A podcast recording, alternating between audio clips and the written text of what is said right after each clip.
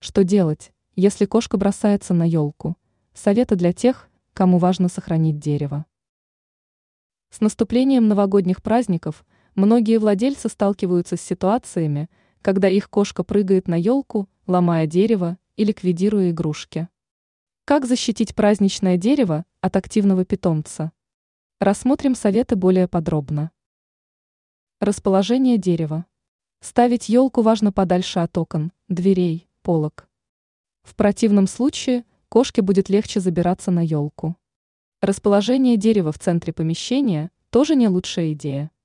В этом случае дерево будет находиться в поле зрения питомца, а также может препятствовать его свободному передвижению. Выбор елки. При наличии елки лучше отдавать предпочтению искусственному варианту. Благодаря этому дерево не будет терять иголок, а питомец не сможет пораниться. Украшения. Украшения из стеклянного материала способны навредить питомцу. Именно поэтому стоит выбирать мягкие и не бьющиеся игрушки.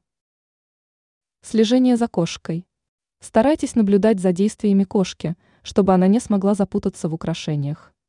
Когда вам нужно отлучиться по делам, то кошку лучше переместить в другую комнату.